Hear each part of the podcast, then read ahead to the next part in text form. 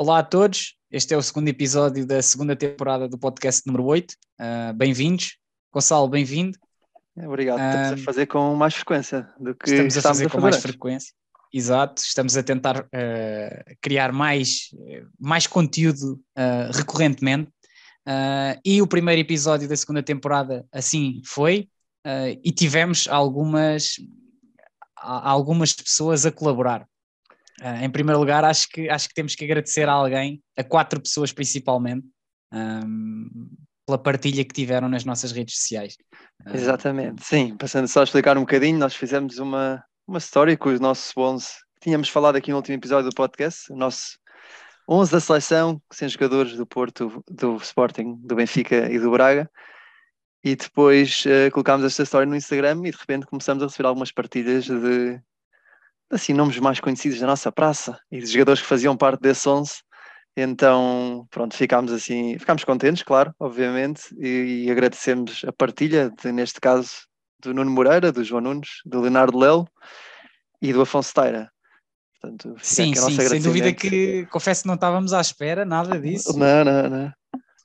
Uh, mas, mas foi, foi gratificante e, e, e, vamos continuar a fazer algo do género, vamos continuar também uh, a, partilhar, a partilhar muita informação nas nossas redes sociais para que também quem nos ouve uh, colabore connosco, porque lá está isto, esta segunda temporada, o objetivo é mesmo esse, e já, já aqui o dissemos e voltamos a, a referir, que, que não é só para ser um podcast nosso, mas que quem nos ouve, os nossos amigos, os nossos seguidores, os ouvintes, que, que, façam parte dele também, e foi assim também que, que o fizemos durante esta semana e, e temos algumas novidades uh, neste, mais à frente, neste episódio. Mais à frente. Mais à frente. Exatamente. Feitos os agradecimentos, vamos então uh, para aquilo que, que também nos, nos, interessa e que tem, que tem sido aquilo que nos tem acompanhado desde o início do podcast, não só desta segunda temporada.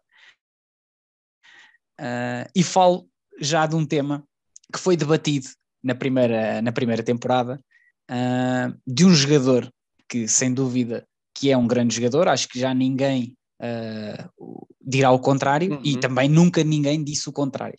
Mas falou-se uh, deste jogador, na altura, refiro-me já do Alan, quando foi anunciada a contratação para o City. Falou-se do jogador. Falou-se aqui no podcast, não é? Pronto, aqui falou-se aqui e falou-se também. Falou-se no mundo todo, não é? Falou, se no mundo inteiro. Seria um jogador útil, seria um jogador que se iria enquadrar nas ideias de, de, do City e do próprio Guardiola, seria um jogador enquadrável no próprio projeto do City. Uh, Falou-se disso, falámos nós, nós falámos. O que é que tens a dizer daquilo que falámos, daquilo que se falou também, não só nós, mas daquilo uhum. que as outras pessoas falaram, e daquilo que está a acontecer neste momento uh, com o Alan e com o City? Sim, eh, eu, eu lembro-me no nosso episódio, eh, na altura, eu ter lançado uma questão do estilo: ah, será que é o Alan que se vai adaptar ao City, ou o City que se vai adaptar ao Alan, etc. Mas nós achámos os dois que isto era uma relação que poderia correr bem, porque no fundo o que nós sentimos, eu sentia muito isso ano passado, é que o City que jogava, jogava bem, joga bem há, há vários anos, já desde o tempo do Guardiola, e, mas às vezes parecia que as jogadas eram um pouco objetivas e que faltava alguém que, que matasse a jogada, que fosse mais direto para o gol, que finalizasse a jogada. E este ano, pronto, obviamente que está a ser eh, uma grande prova disso, mas o, o, o engraçado também é, é que o Alan não participa muito no jogo. O Alan participa no jogo para, para marcar golos, porque ele não participa assim tanto nas jogadas, toca às vezes na bola, mas ele até disse, ele foi criticado por isso num dos últimos jogos, e ele até disse para mim o jogo perfeito é tocar cinco vezes na, na bola e marcar cinco golos. Pronto, que é, ficou logo aí bem evidente qual é que é a opinião dele. Agora, houve muitas opiniões na altura a dizer que ele não se ia encaixar no jogo do City e que não ia fazer um, este match, digamos assim, com o estilo de jogo do City. Mas a prova está tá a ser o contrário. Está a dizimar tudo o que aparece. Marcou três hat-tricks seguidos na Premier League. Nunca ninguém tinha feito isso na Premier. E foi o jogador mais que, me, que demorou menos tempo a marcar três, três hat-tricks na Premier League. Que é Sim. Sete, jogos, sete jogos. Portanto, Sem é... dúvida deixar só aqui também uma pequena nota uh, em que neste momento o Alan é o melhor marcador da Premier League uh, com 14 golos. O segundo melhor marcador da Premier League é Harry Kane com 7. Ou seja, o, o que é incrível. o melhor marcador é? atualmente, Haaland tem o dobro dos golos do segundo melhor marcador, que é, é, é só um menino chamado Harry Kane. Exato. E sete golos na Premier League uh, é muito bom, tendo em conta que houve oito jogos, creio eu, não é? Portanto, já é um número espetacular. Agora, 14 é absurdo. Deixar é? só aqui mais uma nota é que vi numa pequena notícia aqui acerca do Alan e que tem surgido recentemente e que me alertaram para ela hoje, que é em Inglaterra foi lançada uma petição para banir o norueguês da Premier League. A justificação o Alan não é um humano, portanto não pode jogar aqui. A petição já conta com mais de 400 mil assinaturas e portanto é isto que, é isto que está a acontecer. Um, Portanto, lá está. Falava-se que o Alan poderia não encaixar, ainda há muito campeonato, com certeza que há, há muita coisa que pode acontecer. Vai haver um Mundial pelo meio, estamos sempre a referir isto. O Mundial pode interferir com muitas das ideias e muito daquilo que é a preparação física, mas acho que uh, não há margem de dúvidas que Alan está a sentar que nem uma luva uh, no City e o City também está a sentar que nem uma luva com o Alan. Uh, mérito também para quem efetuou esta contratação e, e, lá está, isto também é muito, é muito, eh, eh, não estava no alinhamento, volto, aqui uma, uma, uma expressão engraçada que já utilizamos, não estava no alinhamento, mas aqui falar um bocadinho daquilo que, que muitas vezes nós a priori temos uma ideia, este jogador não se enquadra nesta equipa, ou este treinador não devia treinar aquele jogador porque não pertence uhum. às ideias dele, uh, e a realidade é que o mundo do futebol está sempre a evoluir, não é? E, e, e, aquilo que às vezes a gente considera que não é um jogador adequado àquele estilo de jogo, se calhar a equipa quer mudar um pouco as suas ideias, o jogador também está numa fase em que se poderá, uh, poderá evoluir determinadas componentes da, do seu jogo e, portanto, acho, acho que, que não devemos uh, queimar os jogadores logo, os jogadores ou os treinadores logo a priori, e, e este é sim, um dos sim. casos. E, e é engraçado que o City passa de ter uma época, o ano passado, em que tinha o Gabriel Jesus no banco, agora está a jogar muito bem no Arsenal, e jogava sem avançado, muitas vezes, optava por jogar sem um avançado fixo, e neste momento tem um avançado fixo, não é? mudou uh, esta ideia, e, e até faz lembrar um bocadinho outra equipa que se fala muito em Portugal, não é? que é o Sporting, que também às vezes opta por jogar sem avançado fixo, e se calhar eu acho que podia ter uh, outros benefícios se, se tivesse um avançado fixo de qualidade. Agora, eu também acho que é isso que depois pode, pode estar a faltar, não é? Podem não ter encontrado ainda o avançado certo. Acho que foi isso que o Guardiola também esteve à espera durante algum tempo. Mas o que eu sinto aqui com o Alan é que epá, ele tem números impressionantes, seja em que equipa for. Ou seja, desde os tempos do Red Bull Salzburg, eu estava a ver aqui em, na metade da época de 2019, 2020, ele tem 22 jogos, 28 golos com o Salzburg. E depois, na época de 2021, com o Dortmund, tem 41 jogos, 41 golos e na época a seguir 30 jogos, 29 golos. Ou seja, é absurda a média de uh, golos por jogo e eu não sei, claro que isto depois depende muito, mas eu não sei se o recorde de golos do Ronaldo, né, que é o jogador com mais golos de sempre, não pode ficar aqui um bocadinho em... Daqui a 10 anos falamos, quando estivermos já na nossa décima temporada do número 8 podcast, falamos sobre quantos números, quantos gols é que o Alan tem, depois vimos buscar este episódio para, para, para ver se, se ele conseguiu bater ou não. Só para concluir o tema Alan, estamos a falar de um jogador que tem apenas 22 anos.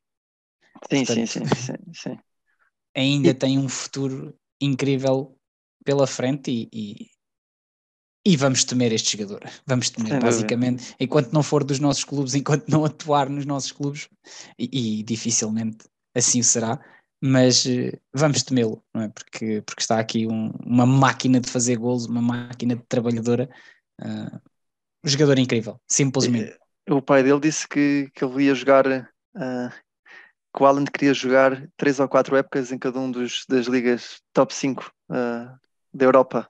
Se Portugal, entretanto, entrar lá, pode ser que venha parar aqui ao Benfica ao Sporting, não é? Ok, é rezar, é rezar para isso, é, é trabalhar um para isso. É rezar um bocadinho. Vamos ver. Outro dos temas que temos a falar é também aqui uma mudança drástica uh, num dos clubes que, que o ano passado não estava bem na nossa Liga Portuguesa uh, e que este ano tem batido recordes atrás de recordes. Falamos, queres falar, queres dizer tu quem é que estamos a falar?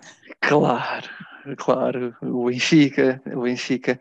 E nós, nós nós depois estávamos a pensar, porque nós não costumamos falar muito dos grandes, não é? porque acaba por bater um bocadinho, já tem muita cobertura uh, e muita gente a falar uh, deles muitas vezes, mas acho que neste caso era um bocadinho inevitável, porque a mudança é drástica, é mesmo era, muito era por aí que eu acho que queria, queria pegar, não tanto por ser o Benfica ou, ou por ser uh, um clube grande, mas porquê desta mudança, o porquê desta mudança drástica, o que é, o que, é que Uhum. aconteceu? Uh, um homem consegue virar aquilo tudo, uh, são dois, três jogadores que conseguem mudar aquilo tudo, é a mentalidade, é o ambiente que se vivia. Uh, o que é que tu, como adepto, e não Uhum. escondemos isso, Sim, sim, sim, claro, claro que não. tu és adepto do Benfica, o que é que tu achas, o que é que tu achas desta mudança e o porquê? Uhum. Eu, eu acho que o Benfica fez um dos melhores uh, mercados de transferência, um dos melhores defesos, digamos assim, dos últimos anos. Sim, Em a termos abordagem ao de- mercado. Sim, sim, sim, sim. Em termos de, de transferir, emprestar alguns jogadores que, já estavam ali há algum tempo e que se calhar não estavam a ter, pá, falo muito diretamente, eh, neste caso, Tarabt e Weigl, que me deram algumas boas memórias enquanto adepto benfiquista. O Tarabt conseguia-me entusiasmar, porque eu sou apaixonado por aquele futebol de rua, e tinha lances que eu ficava, como é que ele fez isto? Como é que ele fez isto? Mas depois a seguir era muito inseguro no passe, jogar no meio campo a dois com um médio centro que falhava tantos passos, era um risco muito grande. E eu acho que, falando do jogo especificamente, a maior diferença para mim é clara, que é Florentino e, e Enzo Fernandes são um upgrade muito grande face a Weigl e Tarabt. Pronto, isto numa lógica de eu acho que o Weigl é um jogador muito bom, mas naquele meio campo aquilo não funcionava. Uns não, Não funcionavam o os dois. equilíbrio defensivo, Não não, dava. dava o equilíbrio defensivo que o Benfica precisava quando estava balanceado. Não, e depois é Ahm. assim, temos o Florentino num nível excepcional, que eu não. Ele foi emprestado, não teve assim tantos jogos quando teve fora como, como isso, para se dizer, ah, foi porque jogou imenso lá fora e ganhou, trouxe toda a rotatividade. Não, pode ter ganho experiência, claro que sim, passou pelo Mónaco e pelo Retafe, Liga Espanhola, Liga Francesa, ganhou experiência, obviamente. Uh, partiu balneário com o Fabregas, só por aí, uh, no Mónaco. Uh, mas tem um posicionamento perfeito, raramente falha um passo e faz muitos passos verticais, que era algo que o Benfica raramente fazia. Ou eram passos muito arriscados que davam erro, ou então aqueles passos verticais no centro do terreno que quebram linhas, não é? Da equipa adversária, ele faz e faz muito bem. Faz muito bem. E depois o Enzo Fernandes é um jogador todo terreno, box to box, que já não via há muito tempo, faz muito lembrar o Enzo Pérez, quando também passou pelo Benfica. E como é que tu, sendo adepto do, de um clube rival, uh, vês o Benfica neste momento? Tocaste num ponto que, que, eu, sempre, que eu sempre defendi e que, que achei sempre que foi um, um, grande erro do, do Benfica, que é o Florentino. Acho que o Florentino é um jogador uh, de grande nível, muito uhum. importante para o Benfica, que foi queimado por um grande negócio que o Benfica fez na altura. E atenção, uh, não vou dizer que o Weigl é um mau jogador, longe disso, eu sempre fui um jogador que sempre foi um jogador que eu, que eu admirei. Aliás, ainda o ano passado, também, pronto, quem me conhece, acho que já assumimos aqui, eu sou do Sporting, fui ver o Sporting Benfica uh, a Alvalade uhum. e, e, e, o Benfica ganhou em Alvalade e, e eu vi um Weigl que, que tinha uma capacidade de, de, de recepção de bola, de passe incrível no momento em que o Sporting pressionava muito, o Weigl era aquele jogador que conseguia ligar a defesa ao ataque e, e, e eu fiquei completamente admirado com, com aquilo que vi ao vivo, não é? Uhum, uh, uhum. O Benfica na situação o ano passado que estava e o Weigl era, era incrível com bola. Uhum. Portanto, sempre muito defensivo, sendo sempre uma equipa muito defensiva. Mas o Weigl teve, foi, foi um, uma, um negócio uh, uh, a um bom preço, na altura 20 milhões, mas que prejudicou uma das, das melhores promessas que o Benfica tinha na, naquela altura, a par de João Félix uh, e de Jota, que, que, está também a brilhar no, no, Celtic, mas para mim eu sempre adorei o Florentino, uhum. desde a seleção de sub-19 que eu não conhecia, confesso, obviamente não, não, não acompanhava o jogador nos júniores, mas quando vi aquele jogador no, no sub-19 eu disse, este jogador é incrível, este jogador vai ser, vai ser um pêndulo incrível para qualquer equipa. Uh, assim o foi com, com Bruno Lage, depois políticas opções, decisões, o que foi, o jogador Uhum. saiu um pouco prejudicado. Felizmente, felizmente porque, porque digo isto contra, contra mim, não é? Porque é, um- é o, não é o meu clube, mas fico muito contente por aquilo que, que- que o Florentino está a passar, Uhum. porque efetivamente é um jogador que poderia ter-se perdido neste momento e, e a realidade é que, é que superou isso. Florentino, uma das peças fundamentais, Fernandes, jogador incrível. Uhum. Uh, jogador Sim. incrível. Neres, ah. gosto, gosto muito do Neres, de, mas acho que é um jogador que muitas vezes inconstante, mas um jogador uh, irreverente, que vai para cima, que vai um para cima, como se costuma dizer. Uh, tínhamos o ano passado Luís Dias, perdemos o Luís Dias no campeonato, Uh, tivemos aqui há uns anos o Rafinha no Sporting também, que era um jogador incrível aí para cima do defesa.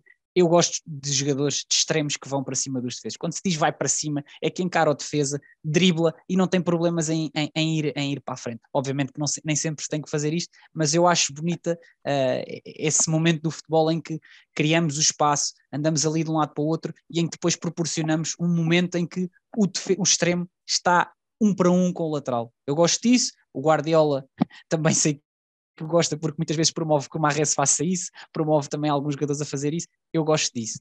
Uhum. Sim, depois o Rafa, o, Rafa, o Rafa a um grande nível, um João Mário também, que é um jogador incrível, infelizmente saiu do Sporting, que eu não gostei muito, uh, mas que para mim é um jogador incrível, não percebi porque é que não jogava o ano passado.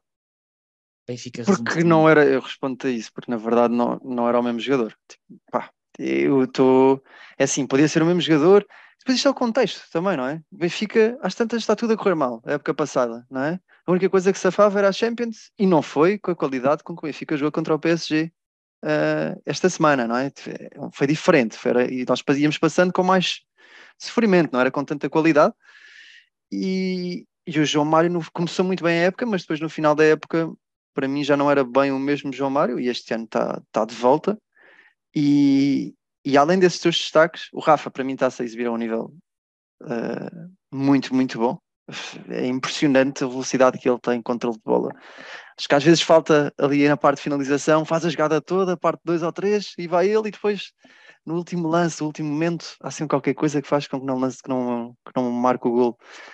Mas aqui acho que há aqui uma surpresa que nós ainda não falámos. Sim, sei o que vais é? tocar porque é inevitável, não é? falar do, do António Silva, porque é gritante. Eh, nós esta semana vimos o jogo contra o PSG e assim, ele estava a jogar contra uma das maiores frentes de ataque dos últimos anos, diria eu, Messi, Mbappé e Neymar, e eu, eu não, ele parecia que estava noutra vibração. Ele ia contra eles, bem posicionado, bons passos longos.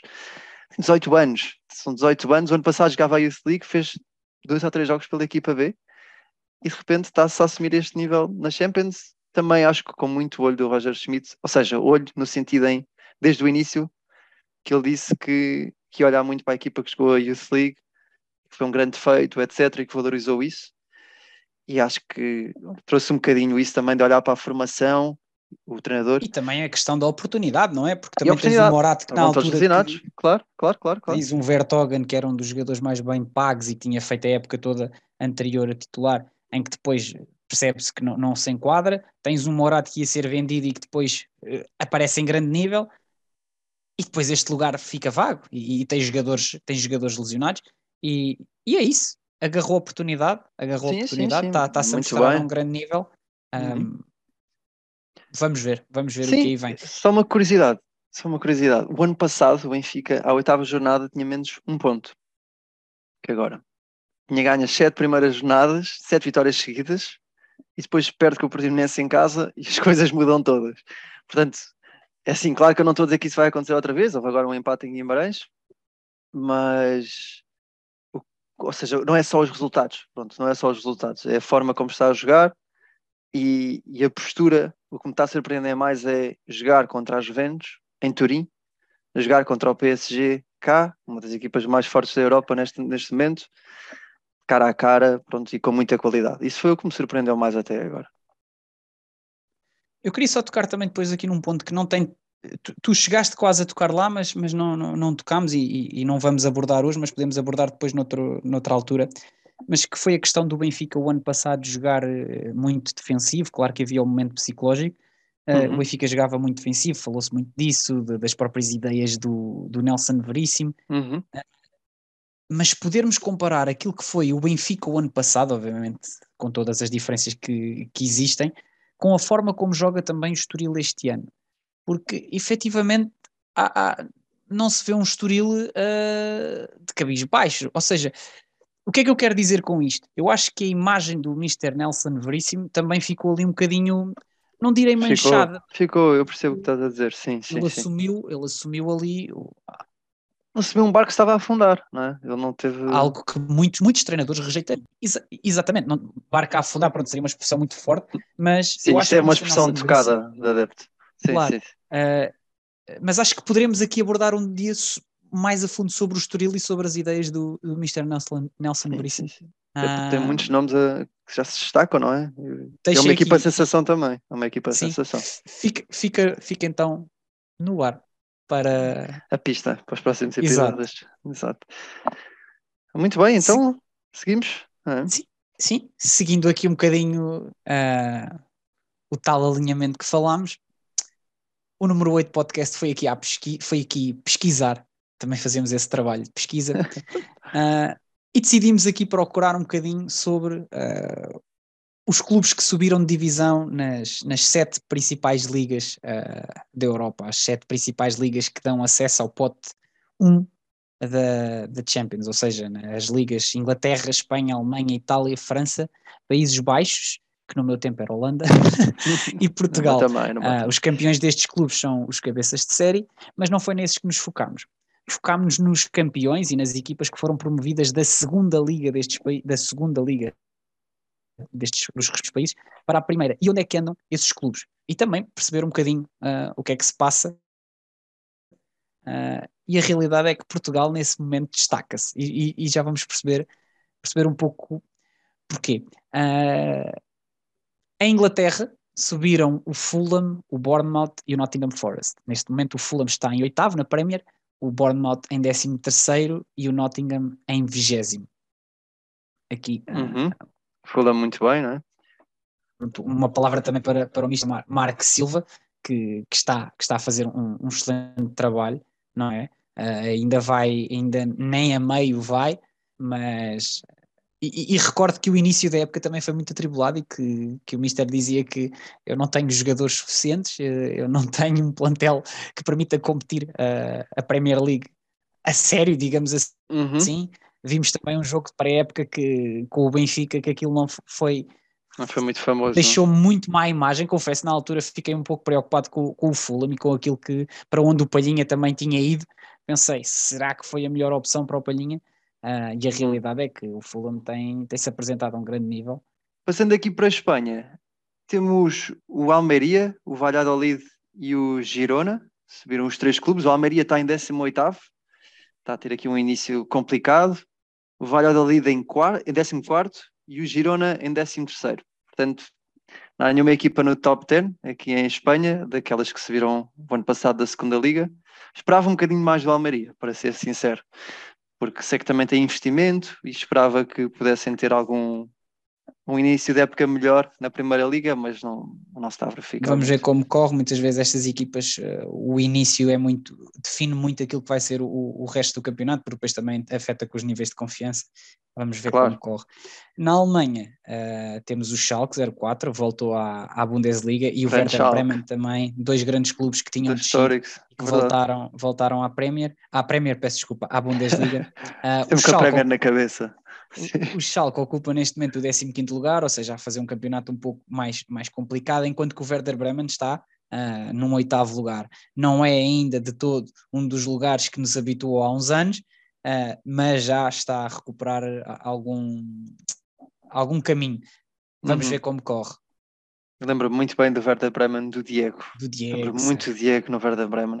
Passando aqui para, para a Itália, temos o Lecce, que está em 13 lugar, o Cremonese está em 19 e o Monza, que está em 15 E aqui não há grandes surpresas para mim, eu não esperava muito mais nesta fase para cada uma dessas equipas, achava que iam lutar as três. É assim, também não vou aqui estar a mentir e a dizer que acompanhei imenso a segunda liga o ano passado italiana e que tinha grandes expectativas ou não, mas do que tinha visto do Monza e do Lecce já este ano jogar contra as equipas maiores, percebi que iam, podiam passar algumas dificuldades este ano na Série A e está-se a confirmar um bocadinho por agora, por agora. Ainda é muito cedo também para se falar.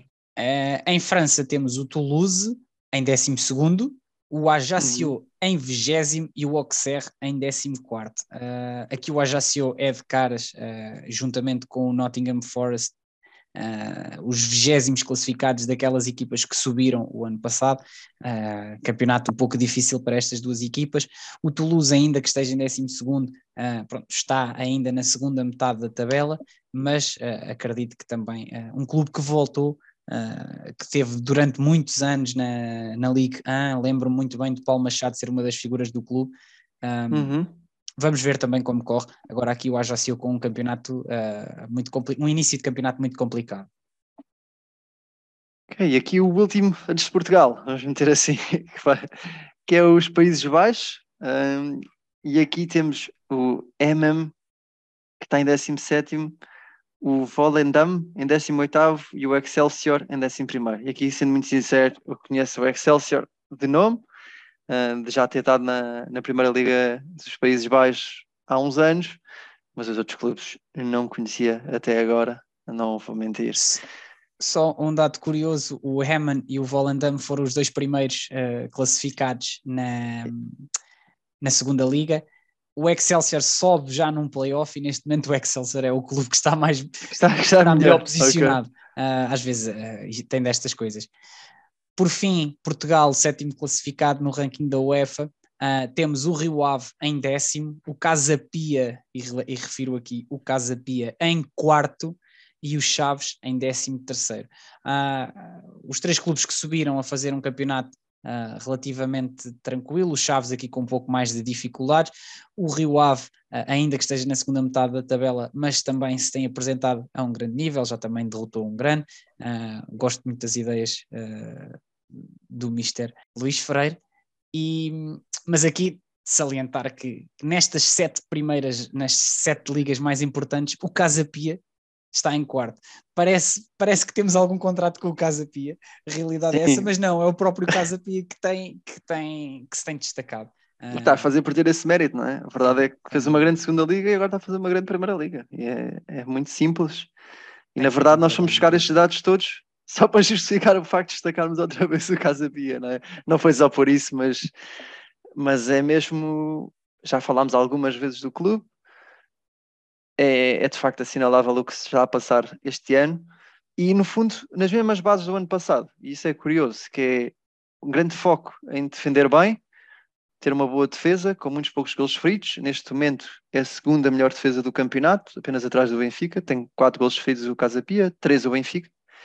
E já o ano passado uh, conseguiu subir com uma defesa uh, com grande foco na defesa, sofreu muitos poucos, muitos poucos gols e depois tem talentos e tem um plantel uh, com profundidade, que, ou seja, tem várias soluções para entrar que eu acho que outras equipas que vão estar a lutar pela manutenção uh, não têm tantas soluções como o Casa Pia tem.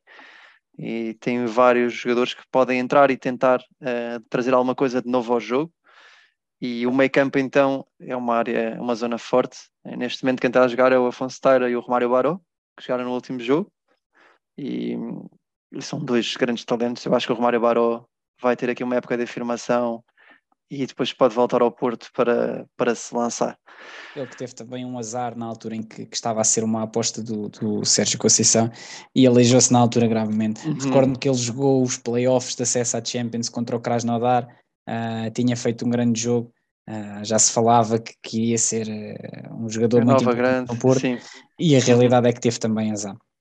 Só aqui uma nota: destas 20 equipas que, que subiram de divisão, apenas três estão na primeira metade da tabela: o Fulham, Werder Bremen e Casa Pia. Ou seja, o Casa Pia está num lote de três clubes que não são nada mais, nada menos do que o Werder Bremen, uh, um histórico do futebol alemão, e o Fulham, um grande clube de, da capital inglesa. E, portanto, uhum. todas as outras equipas têm, têm tido, não tantas dificuldades, uns, umas mais que outras, mas uh, teimam em afirmar-se uh, na primeira metade da tabela. Isto também para perceber que às vezes o, o salto é um pouco complicado, o salto para a primeira liga, mas só aqui para concluir este tema. E o campeonato, volto a dizer, eh, o campeonato ainda nem vai a meio, há muito jogo ainda, mas a realidade hum. é que vi há, algumas pessoas a opinar sobre os clubes que poderiam descer, as dificuldades que os clubes poderiam ter, e falava-se que o Casa Pia era um clube que, que não tinha adeptos, vi publicações a dizer que o Casa Pia não tinha adeptos, que era um clube que deveria descer coisas, coisas ridículas que eu vi, uh, e que o Casa Pia não ia ter capacidade de se manter, e a realidade uhum. é que os jogadores estão a dar uh, uma resposta forte, e pegando ali também num ponto que tu falaste, Uh, da abordagem do Benfica ao mercado, eu acho que o Casa Pia também soube fazer isso, soube, soube manter os seus grandes Uma ativos, base, é? uhum. a sua base, e soube também ir buscar uh, alguns jogadores determinantes, mesmo tendo perdido uma das grandes figuras, que foi Jota Silva, que foi para o Vitória de Guimarães. Portanto, sim, acho sim, que também sim. há aqui um trabalho incrível. Meritório, não é? Claro sim, não só da, da, equipa técnica, da estrutura do clube e mais do que isso, um grande trabalho dos jogadores que são os que estão lá dentro e que vão continuando a, fazer, a fazer uh, o campeonato que estão a fazer. Esperemos, uhum. nós esperemos que, que, as coisas continuem a correr uh, bem, mas... Sim, e só, esta... e só uma nota, só uma nota em relação a isso, que é, esperemos que as coisas corram bem e claro que claro que o Casa Pia tem que estar a jogar em Pinamanique, não é? Ou seja, o estádio está em obras, mas dá pena, eh, então, pronto, nós jogámos lá, então também sentimos que calhar um bocadinho mais isso, mas claro que dá pena Pinamanique faz parte do Casa Pia, faz, esta ligação é, é muito forte e claro que custa um bocadinho o Casa Pia jogar no Jamor, porque é assim, depois fica mais evidente uma coisa, é, vamos ser um, muito objetivos, que é, é claro que o Casa Pia tem poucos adeptos, não são muitos os adeptos do Casa Pia que vão ao estádio, vamos pôr isto mais assim, até pode ter muitos adeptos, mas que vão ao estádio assistir à, à equipa são poucos, e num estádio que tem milhares e milhares de pessoas, isso fica ainda mais, um ambiente ainda mais difícil nos jogos, ou seja, entras no Jamor, um estádio emblemático em Portugal, depois tens mil, mil e poucos adeptos, claro que fica ainda mais vazio do que um Pinamarico cheio, ou seja, ter esta perspectiva de sim, sim. jogar em casa, no, no, sua, no seu estádio, faria diferença?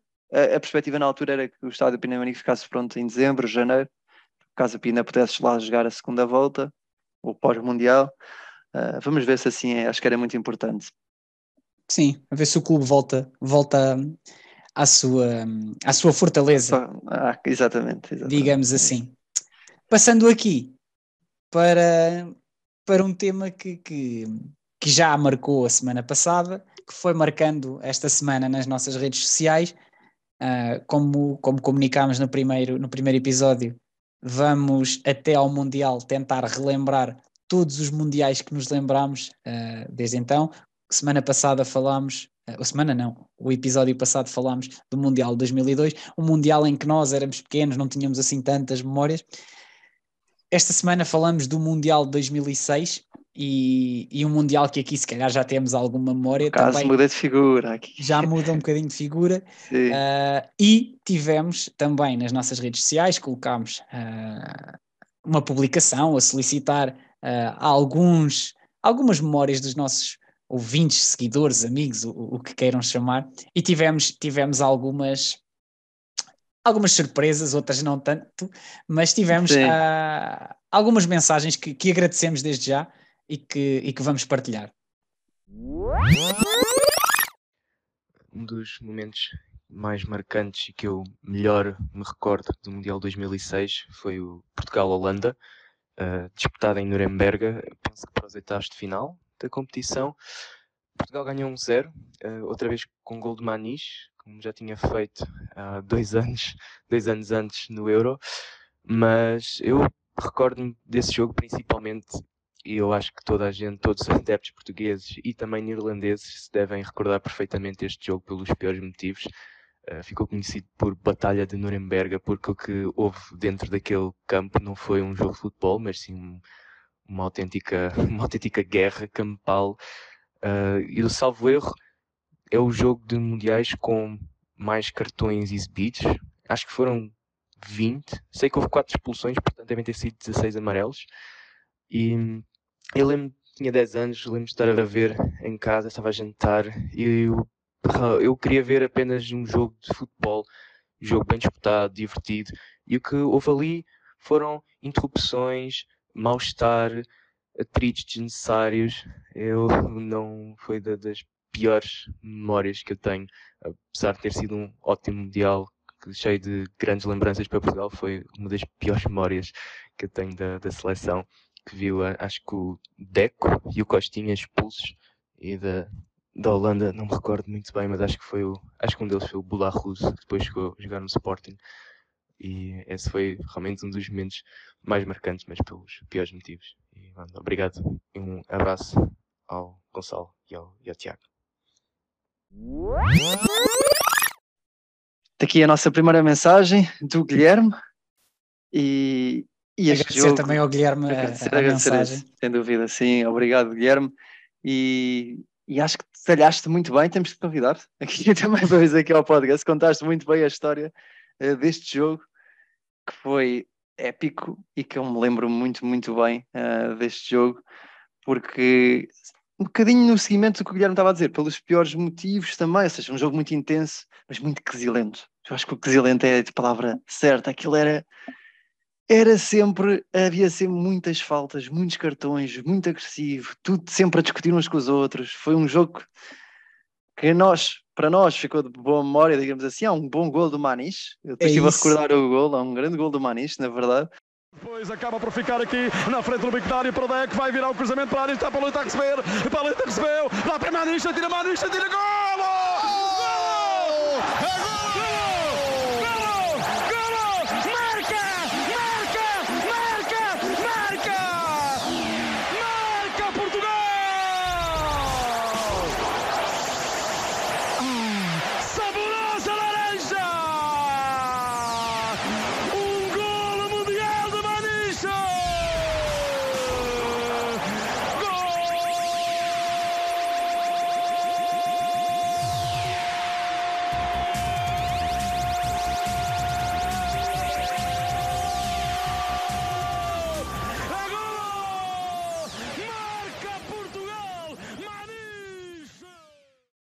Mas era um jogo com o que foi pena para mim e foi ter os intérpretes tão bons, de um lado e do outro. Tinhas uma equipa de Portugal, para mim, uma das melhores equipas sempre de Portugal foi neste Mundial 2006, já vamos lá mais à frente. Mas mesmo na Holanda, na altura, eh, tínhamos Snyder, Van Persie, Robben, Van der Sar e, e foi pena que o jogo não tivesse a qualidade que podia ter tido. Acho, acho que só aqui para, para rematar mesmo, qualquer português que tenha visto este Mundial vai falar deste jogo. Ah, Sim, sim, sim. Ele, o, o Guilherme detalhou muito bem, muito bem, ah, mas acho que tivemos muitas mensagens a falar principalmente Foi. deste Foi jogo, mesmo. deste jogo. E foram os oitavos de final do Mundial, só para dar aqui essa, essa nota. E vamos passar agora então aqui à, à nossa segunda mensagem, também enviada por outro ouvinte, o Rafael, a quem agradecemos também. Do Mundial 2006, o que me recordo melhor, obviamente, é a cabeçada do Zidane, eh, especialmente tendo em conta que, se não me engano, era o último jogo dele, e perdeu o, e perdeu o Mundial, foi expulso de uma maneira incrível. E depois também lembro-me do jogo de, de Portugal, entre Portugal e, e a Holanda, eh, onde houve uma, uma carrada de amarelos e vermelhos e montes de confusão. Eh, são as duas coisas que mais tenho memória. Eh, também era pequeno, por isso não, não me recordo muito. Obrigado, Rafael, por este envio também, e por teres contribuído aqui para o nosso podcast. Mais uma vez, o, o- a Batalha de Nuremberg, como é o apelidada, não é? o Portugal-Holanda, e depois, eu acho que um dos, um dos momentos mais emblemáticos, se calhar, da história dos Mundiais, Tiago, Sim, a cabeçada da Zidane na final do, do Mundial 2006. não só por ser a final, ah, e não só por ser uma cabeçada, mas por ser quem era o- o Zidane. Exatamente, é? sim, O- sim, sim, sim. ter sido o último jogo, aquela imagem do Zidane, Último jogo da carreira. Exatamente. Da carreira. aquela imagem do Zidane a sair ah, Ao lado da Copa, viradas, ao não lado é? da- do troféu. A passar ao Ah, lado do troféu. Esse, esse, esse, esse momento foi icónico. Eu recordo-me que no miniclip fizeram um jogo que era lembro Zidane, pequenos. Zidanes a tentar cabecear Materazzi.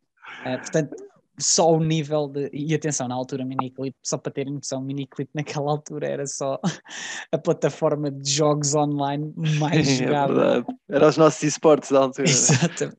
Também havia FIFA, obviamente, mas na altura eu lembro-me que o miniclip tinha, tinha um grande, um grande sim, poder de alcance e, e foi, foi icónico. Obviamente foi triste, foi, foi marcante, garantidamente não era assim que o Zidane queria ter acabado a carreira, ainda por cima depois também não ganhou, Uhum. mas, mas pronto, Sim, uma creio que final é em uma que- imagem que todos nos, todos nos lembramos. É, a cabeçada do Zidane é o Materazzi e eles dois marcam um gol nessa final. Pronto, o Zidane marca, abre o marcador com um penalti, a Panenka, que bate na barra, quase, a bola parece, parece que não entra, mas entra, passa a linha, depois sai. E o Materazzi marca de canto a seguir, portanto, os dois são mesmo os dois protagonistas da final, ou seja, não havia mesmo volta a, volta a dar.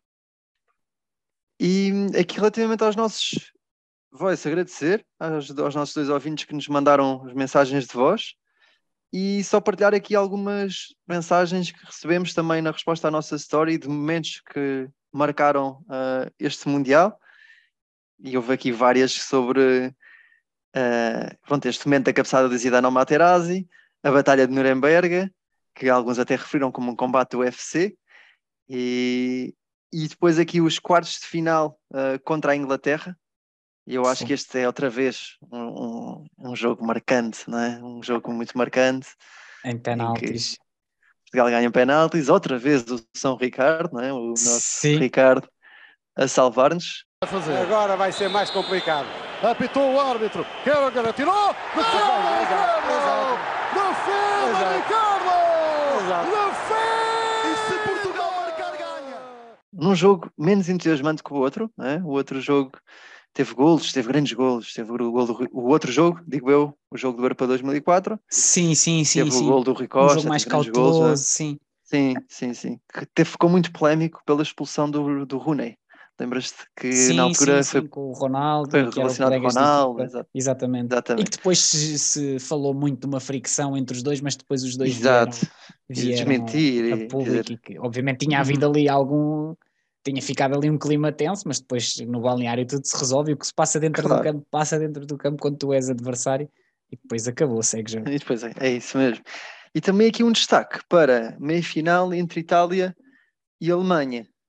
E que foi realmente é, é, um grande jogo, se calhar um dos jogos do Mundial mesmo, em que vai a prolongamento e depois a Itália consegue marcar dois golos no prolongamento ah, e a Alemanha a jogar em casa, o Mundial decorria, eh, decorreu na Alemanha e, em 2006 e foi a primeira vez que a Alemanha perdeu no Signal Iduna Park, o estádio do, do Dortmund. Nunca tinha perdido para jogos oficiais nesse estádio. E, e para mim fica na memória o golo do Fábio Grosso, que na altura ficou um jogador eh, lendário neste Mundial. Nós depois já vamos lá também ao outro motivo, mas era aquela estrela eh, inesperada, não é? que marca um golaço no minuto 119, um passo do Pirlo, assim, meio sem olhar. Depois ele consegue meter a bola no ângulo. E para mim, a corrida que ele faz quando marca o gol, o festejo dele, foi algo ficou sempre na minha memória, Sim. porque ele festeja que nem um louco, a abanar a cabeça, é, devia-se mesmo estar em êxtase, e, e isso marcou-me mesmo. È uscito Close che era il marcatore di Cannavaro. Palla tagliata, messa fuori, c'è Pirlo, Pirlo, Pirlo, ancora Pirlo di tacco, tiro,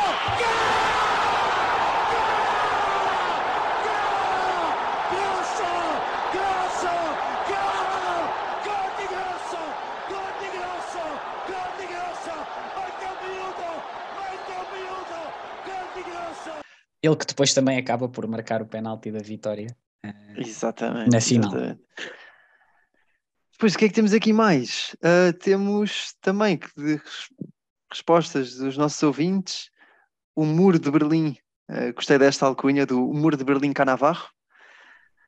O Canavarro foi eleito neste ano o melhor do mundo. E se não, estou em erro, e se não estou em erro, é a única memória que tenho de um, De um central, de um é? central, de de um defesa. defesa, de um A defesa defesa ganhar a Sim, bola sim, sim. Certo. Também eu, também eu. Sim, não, não sei se mais alguém. Ganhou o Beckenbauer, mas isso não, não é de muito do nosso tempo. Exato. nós temos memória. Foi muito polémico na altura o Canavarro ter ganho, ganhou ao Zidane e ao Ronaldinho. São dois nomes de muito peso para ficarem atrás de- do Canavarro, mas foi um bocado um prémio ah, pelo coletivo que a Itália foi no Mundial e a forma como ganhou o Mundial, com uma, uma defesa muito forte. Última memória aqui dos nossos ah, ouvintes no Instagram, o gol do Maxi Rodrigues contra o México. Achei engraçado, porque é uma memória muito específica E, Mas E também precisávamos destas, nossa. porque, precisávamos, porque lá precisávamos. está, Tive que ir ao baú. Exatamente, porque lá está, também se falou muito, muito do jogo do, do jogo de, de, de Nuremberg e falou-se muito também da cabeçada do Zidane, mas a realidade é que este Mundial também teve, teve outras peripécias. É verdade, falou-se aqui muito daquilo, se calhar o, o principal, e, e obviamente que, que não havia ainda muito mais a contar, mas estas acho que foram se calhar as coisas mais importantes. Não sei se tu tens mais alguma memória, eu tenho uma memória, ah, o primeiro jogo do Mundial de Portugal, ah, que foi contra, ah, foi um Mundial, foi um jogo em português. É o jogo que eu tenho de memória, o jogo oficial entre um, Portugal e um país dos PALOP, Portugal-Angola. Lembro-me muito bem da festa que os angolanos fizeram por jogar contra nós. Uhum. e, e- a realidade é que foi um jogo complicado, que nós pensámos que iria ser muito fácil, havia muita gente a dizer que o jogo estava ganho ah, e ganhámos apenas 1-0 ah, com uma Angola que na altura foi muito difícil de bater, que tinha alguns nomes conhecidos do nosso futebol, principalmente Pedro Mantorras, que era um jogador sempre muito carismático em Portugal, que já era muito conhecido, Ah, mas tinha Uhum. outros tantos jogadores, tinha um Mateus, ah, muito jovem, que depois mais tarde se veio a provar que, que, que era um grande jogador, ainda o ano passado foi figura do Torrense e que deu pano para mangas no caso Mateus, Sem Entre Gil dúvida. É o Vicente. Mateus do caso Mateus, não é? Era Exatamente. assim. tínhamos, tínhamos um João Ricardo, guarda-redes na altura do Moreirense, tínhamos uh, Zé Zé Calanga. Calanga, Zé Calango. Isso é um nome Aquá, ficou na exatamente. nossa memória. Aquá, exatamente. Exato, exatamente, e tantos outros que, que pronto, também já não, já, não, já não tinham tanto nome, mas recordo-me desta seleção e recordo-me deste jogo uh, falado em português, digamos assim. Uhum. Eu tenho aqui duas memórias ah, mais ligadas a seleções sul-americanas, na verdade. Uma, a seleção do Brasil, porque na altura o Brasil era o, o detentor do campeonato do mundo, era o campeão do mundo em título, e, e era daquelas seleções que nós olhávamos para o plantel e pensávamos, pronto, isto dificilmente não estará ganho, e eu não resisto a dizer só aqui ah, o 11 do Brasil para este Mundial, que era Dida, Cafu, Lúcio, Juan, Roberto Carlos, depois era Zé Roberto, Gilberto Silva, Kaká, Ronaldinho Gaúcho, Juninho Pernambucano e Ronaldo. Depois no banco vai entrar Adriano, Fred e Rubinho. Adriano, o imperador, é? E, e era uma equipa, acho que é daquelas equipas que nos fazem sonhar, não é? Tipo, só estrelas, todas as estrelas numa equipa que eles podiam ter. Uma das seleções, melhores seleções de sempre do Brasil. Eles próprios referem este Mundial como um Mundial da, da desilusão, porque acabaram por ser eliminados na- contra a França eh, nos quartos de final, com o gol do Thierry Henry. E, mas era uma seleção que, que era de facto fantástica. Foi a linha de fundo, fez lá uma graça. A galera gostou, ele bateu pra frente e jogou certinho pro Robinho. Abertura para Adriano. Ronaldo se mexe, Adriano vai pra cima da marcação. A chance do segundo brasileiro, cruzamento. Kaká tocou pro meio. Robinho, olha o gol. Gol!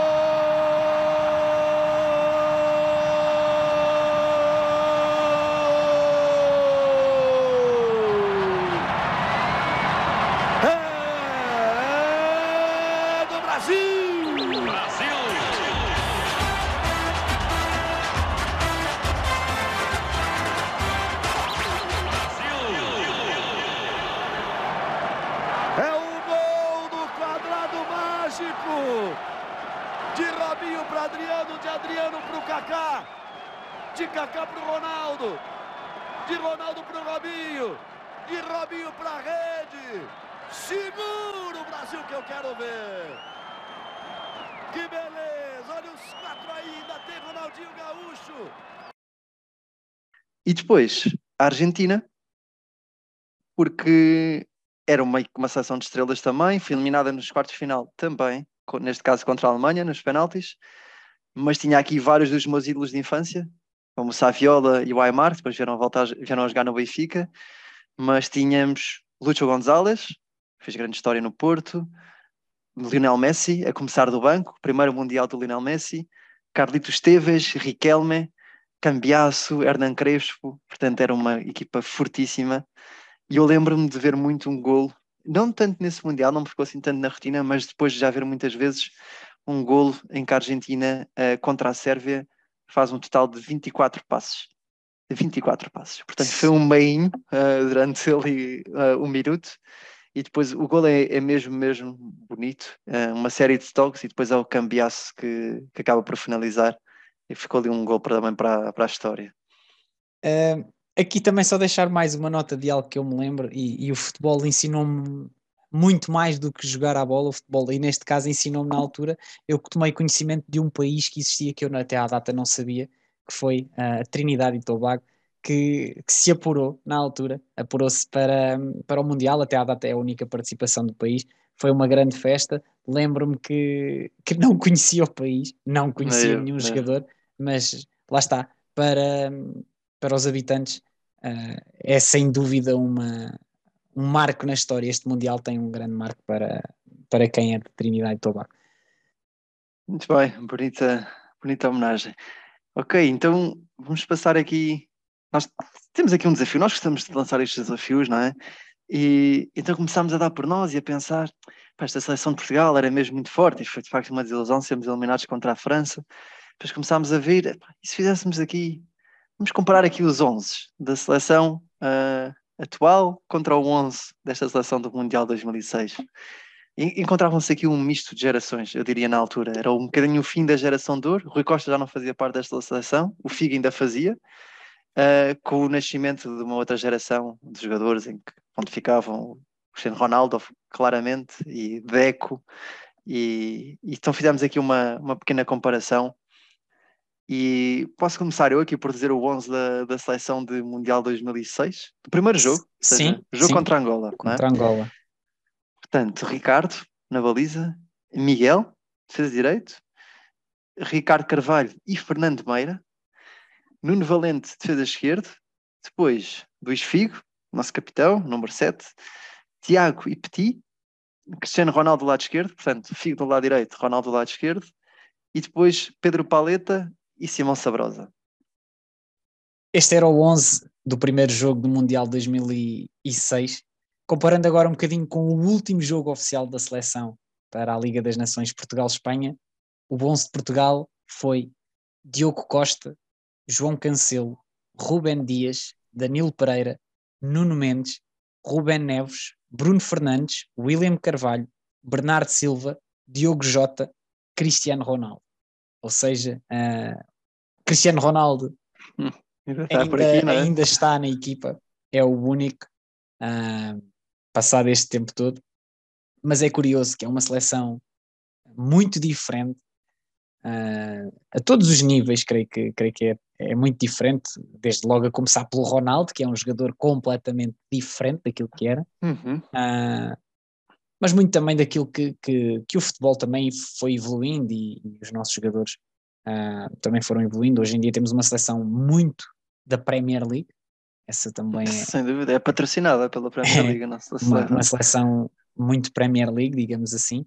Uh, uma seleção que hoje em dia também acho que podemos dizer que este foi o 11, mas o 11 de Portugal pode mudar muitas vezes. Se uhum. calhar, se for preciso, fomos ver o, o próximo jogo, o 11 já não será assim, já terá muitas, muitas opções diferentes.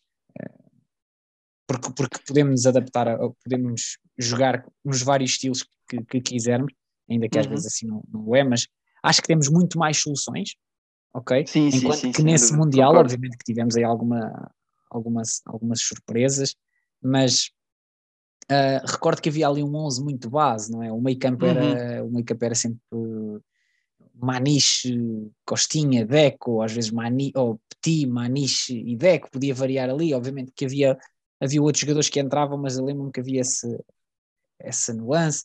Uh, Nuno Valente era um jogador que assumiu desde o, desde o Mundial 2004. Uh, mas Guarda-redes eu concordo, Ricardo. eu concordo contigo. Tu, tu nesta, nesta seleção, tu hoje em dia tens o Diogo Costa, eh, obviamente que, que acredito que o Diogo Costa já, já, já assumiu o lugar, creio eu, mas Uhum. mesmo assim às vezes ainda é uma incógnita, quando vê o jogo da seleção nós não sabemos, será que vai jogar o Rui Patrício, será que vai jogar o Diogo Costa, ainda há essa, essa, essa dúvida. Portanto temos uma seleção muito, Muito profunda, não é? exatamente, É muito... exatamente, acho que essa é uma das maiores diferenças que existe. Uhum. Eu, eu no outro dia até vi um post, eu não sei, numa rede social qualquer, numa conta do- de uma qualquer, em que falava mesmo da profundidade da seleção portuguesa e em que eles construíam quatro onces com jogadores e, e eu de facto estava a fazer, estava a passar as imagens, não é? E pensar, realmente estes 11 muitas vezes já, tinham, já tinham sido titulares noutros tempos da seleção, já tinham Sim, sido convocados. Sim, Temos como dúvida.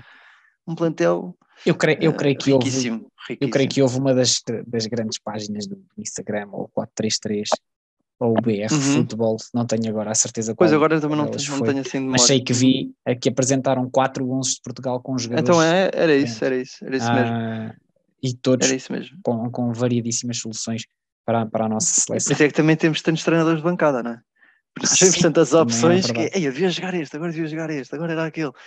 Mas depois também é por isso que muitas vezes nos desiludimos, não é? Porque vemos o potencial todo que temos, que como se calhar nunca tivemos, não é? Tem muitas opções, não diria tanto o 11, o 11 este 11 não estava assim, até podia estar ao nível deste, ou seja, o 11 de 2006 até estava o 11 da atual, eu acho, mas o que muda é de facto o plantel. O plantel das opções, os que ficam de fora, ah, são muitos ficam de fora que têm muita qualidade e que deviam estar lá. ah, estar lá. Sim, sem dúvida. Passando aqui a- ainda ne- nesta parte, gostaríamos de saber qual a vossa opinião sobre o- a diferença entre o, o 11 eh, de 2022 e o 11 de 2006.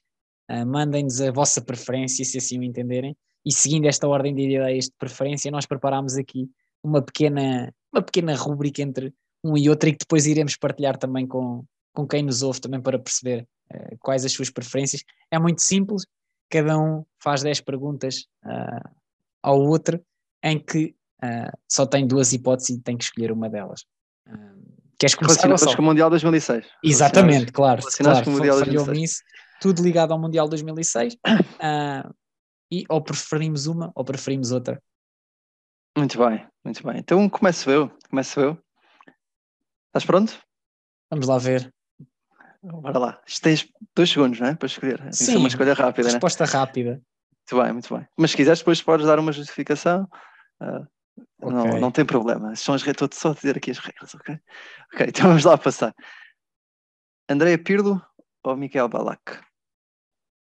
Pirlo. Muito bem. Sinal e Dona Park ou Allianz Arena? Portanto, estádio do Dortmund ou estádio do Bayern Munique? Allianz Arena. Estava à espera desta, ok? Pensei que ias aqui para o estádio do Dortmund. Adriano, o Imperador ou Wayne Rooney? Epá, depende, se for para jogar PES 2009, Adriano, claramente. não, o Adriano, eu Não. gosto, eu acho que o Adriano nessa altura estava estava muito O bem. Adriano era, era fantástico, fantástico. Eu também, também acho que ia para o Adriano. Aqua ou Mantorras? Portanto, aqui dois jogadores da seleção de Angola ficaram na eu- nossa eu- eu memória. Vou-me alargar na resposta, mas é, é muito surreal, porque eu nunca tinha ouvido falar do Aquá naquela altura. Para mim, o Mantorras era, era o jogador angolano mais conhecido. E quando eu vi na altura os angolanos na televisão a falarem do Aquá, o Aquá era a estrela incrível. Ahm, o Mantorras marcou muitos gols ao Sporting, portanto, Aquá. Boa justificação, muito bem.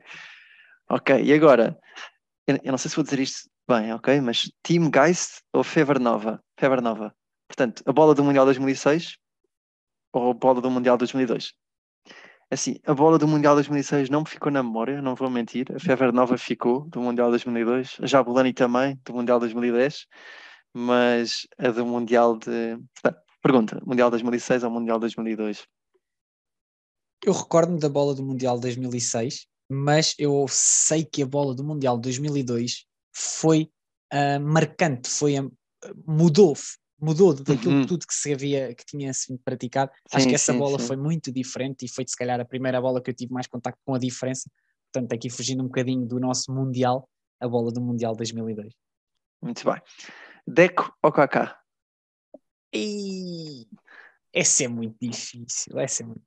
Porque o Deck é, era da nossa seleção e o Kaká é o jogador que a seguir ao Gerard é o meu jogador favorito.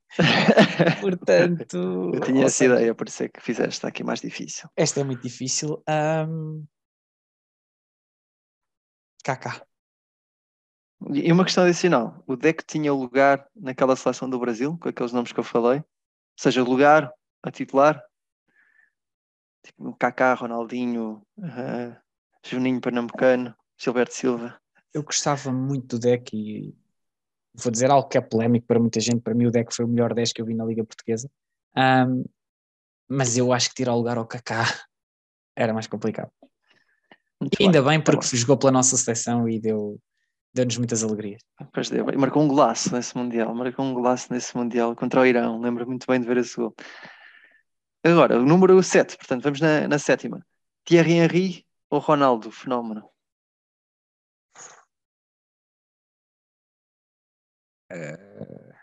Eu adorava o Henry, mas o Ronaldo era incrível. Ronaldo.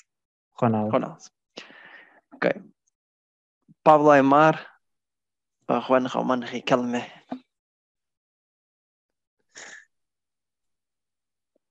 Ei, esse é Tem, difícil. que- tem, que- tem cuidado com o que diz. hein?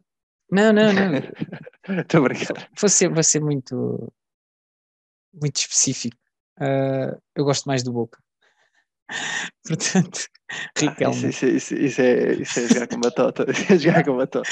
Tá bem, parece-me justo, parece-me justo. Muito bem. Eu, eu iria para o, para o Aymar, mas é porque tenho aqui alguma. Tenho muita admiração com o Aymar. Para mim, o Aymar, nós estávamos, já falámos disso, inclusive, eh, é capaz de ser sido o número 10. Não diria que foi o melhor, se calhar o Deco atingiu um nível melhor em Portugal, mas o que me deu mais prazer ver jogar foi, foi o Aymar. Mas, mas ainda bem que temos todos de- diferenças, não, não, não- não Claro, temos todos claro, que ter claro, a mesma opinião. Acho que, isso é, acho que isso é o mais importante. Ok, Marcelo Lippi ou Scolari? Marcelo Lippi foi um grande treinador, ah, mas ele tinha uma seleção incrível. O que o Scolari fez com a nossa seleção, ah, acho que abriu aqui um caminho para algo muito, muito bom. Eu Scolari, sem dúvida, por tudo Scolari. aquilo que fez pela nossa seleção e mesmo pela forma como meteu os portugueses a acreditar em nós. Muito bem. Totti ou Ronaldinho Gaúcho?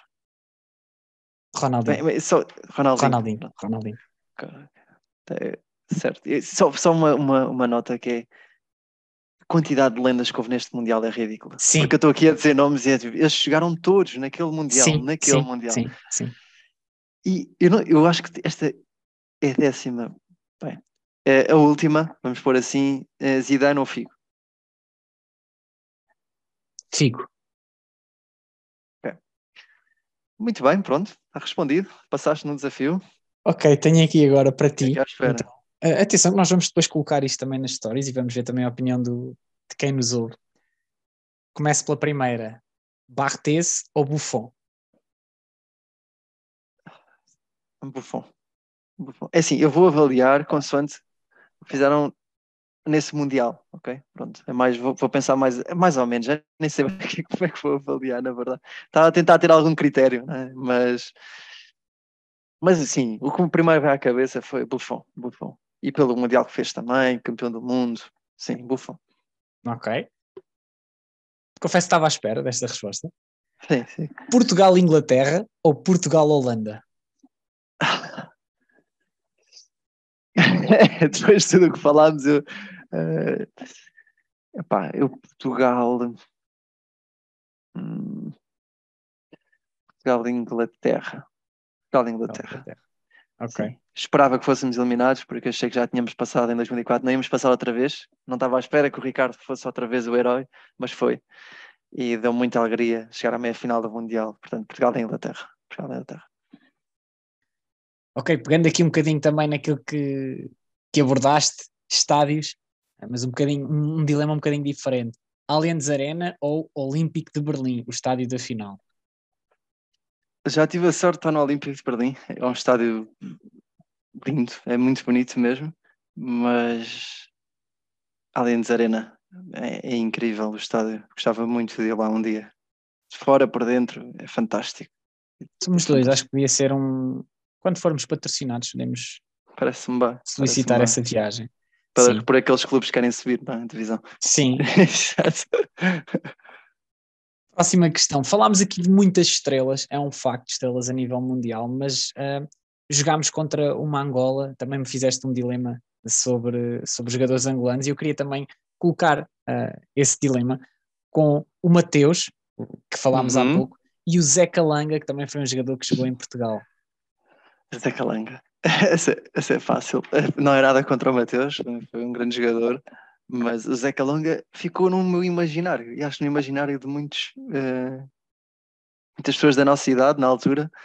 Eh, parecia que, eu não sei bem explicar o porquê, na verdade, mas pronto, acho que também era o nome que ficava. eh, Pelo nome e pela ficava na retina, que não é? no sim, sim, sim, sim. Aqui uma, uma- um dilema também, eh, meio engraçado, digamos assim. A porrada no jogo de Portugal-Holanda ou a cabeçada do Zidane na final? Essa, essa é, é desafiante. Ah, a cabeçada, a cabeçada da Zidane, a cabeçada da Zidane. Mas a porrada foi muito boa, foi um bom combate, ah, mas a cabeçada foi, foi muito emblemática, é muito emblemática. Outra coisa que também se falou bastante aqui, ah, o penalti do Grosso, ou o gol do Grosso à Alemanha aos 119 minutos, na meia final. Pelo festejo, o gol aos 119. Pelo festejo. Ok. Ok, não estava à esfera. Ah, sim, sim, sim. Scolari ou Jürgen Klinsmann, selecionador da Alemanha?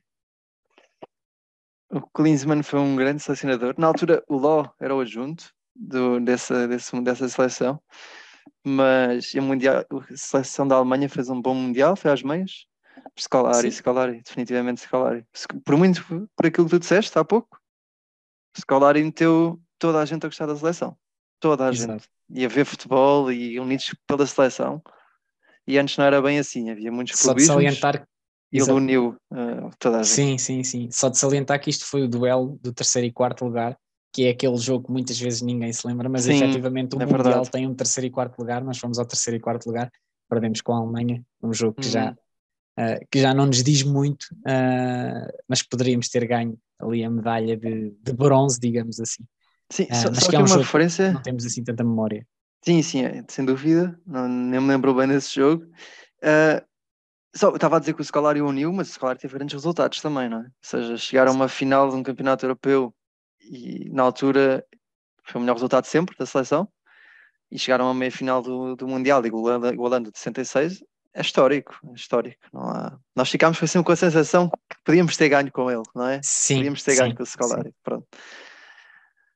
Seguindo aqui, ah, duelo de números 10, Gosto. Ah, Totti ou Zidane? Essa, essa, é- essa é dolorosa, essa é dolorosa. Mas o Zidane, eh, Totti, Totti.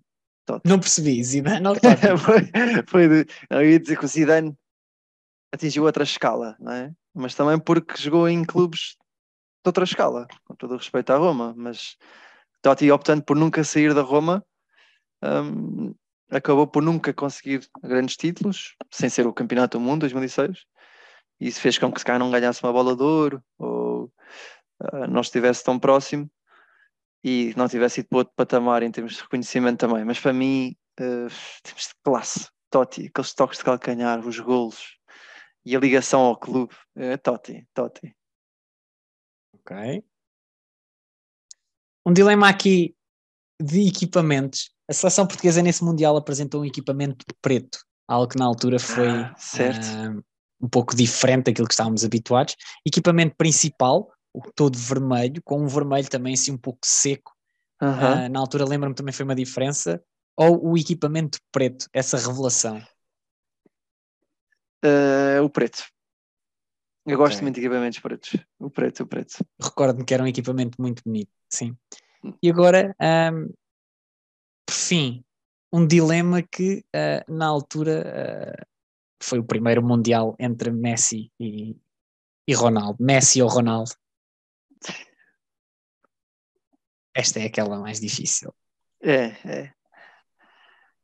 No, no Mundial, hum, Ronaldo. Ronaldo. Chegou à meia final, acho que foi o primeiro. Acho que se afirmou bastante nesse Mundial, já era titularíssimo e, e jogou muito. Um Ronaldo diferente, era um Ronaldo diferente. Era um Ronaldo que eu. Eu Ronaldo muito driblador. Muito, malabarista. driblador Era impressionante, era impressionante.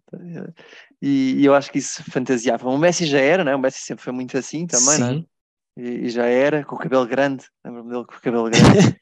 Ah, Mas, mas Cristiano, sim, foi um grande mundial da seleção, foi um grande mundial, por isso também. É, Cristiano. Bem, Está feito? está feito. Muito. Ah, haverá mais na- nas stories agora para quem nos ouve. Ah, em breve iremos colocar, colocar isso. Esse é o podcast, deem-nos a vossa opinião. Ah, a meio da semana também iremos partilhar agora ah, algumas stories para além destas do- das opções que colocamos. Vamos agora para o Mundial de 2010, ah, o Mundial em África, o Mundial também Primeiro icónico, mundial em África. o Mundial das Vuvuzelas. portanto, Já temos a mais. deixar a pista, né? Já Exatamente, temos, temos mais, mais informação para, para debater aqui no próximo, no próximo episódio. Ah, espero que tenham gostado.